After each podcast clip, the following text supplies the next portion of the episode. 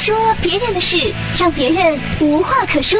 新闻二人转，新闻二人转。近日，有外卖小哥反映，重庆渝北区一个小区物业向其收费，每次进出收费一元。外卖小哥表示，自己挣一点钱也不容易，送一单才六块钱，进小区还要收一块钱。然而，小区工作人员表示，收费是为了业主安全。除了外卖小哥，快递员也受到过类似阻碍。辽宁一个六十层高的写字楼，就以快递小哥使用电梯频率过高为由，要求快递公司缴纳每月一百元的电梯费。目前已有不少快递员缴费，但对于这种做法很不满。快递员表示，不交电梯费就只能走上去。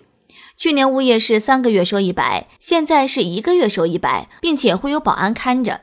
而大楼的工作人员则表示，大楼的物业费至今仍为八毛。现在快递特别多。在大厦的十二部电梯里，随时随地都能看到快递员，使得电梯不堪重负。今年已经换了两根电梯的钢丝绳，一条钢丝绳九万元。朋友们呢？大伙儿平常网购的次数多不？收到快递是一种啥样的心情呢？有人说，嗯，如果是古代有快递，那么大概有一半以上的古诗词都会是描写等快递的心情。问君能有几多愁？这个地方不包邮。天子呼来不上船，就说臣在等快递。月落乌啼霜满天，不收快递不入眠。众里寻他千百度，蓦然回首，快递还在中转处。古道西风瘦马，夕阳西下，快递哥在天涯。新闻里头，这家六十层高的写字楼又向快递公司收一百元的电梯费。原因是，呃，快递小哥造成了电梯空间拥挤，不堪重负。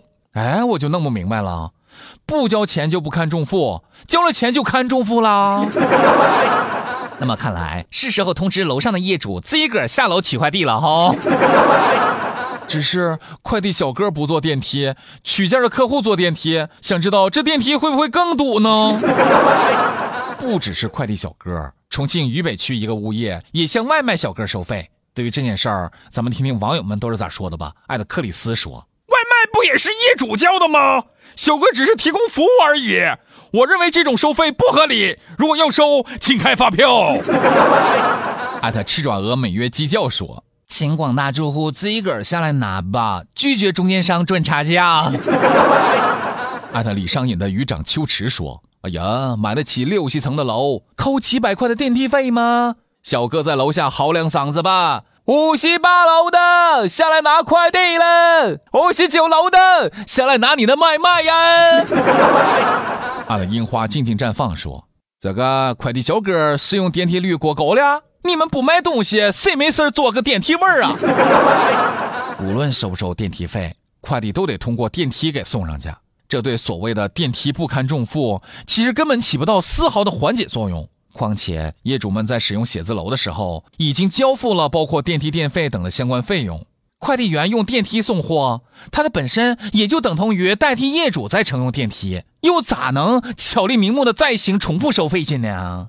所以，您这个做法是不是有点太过分了？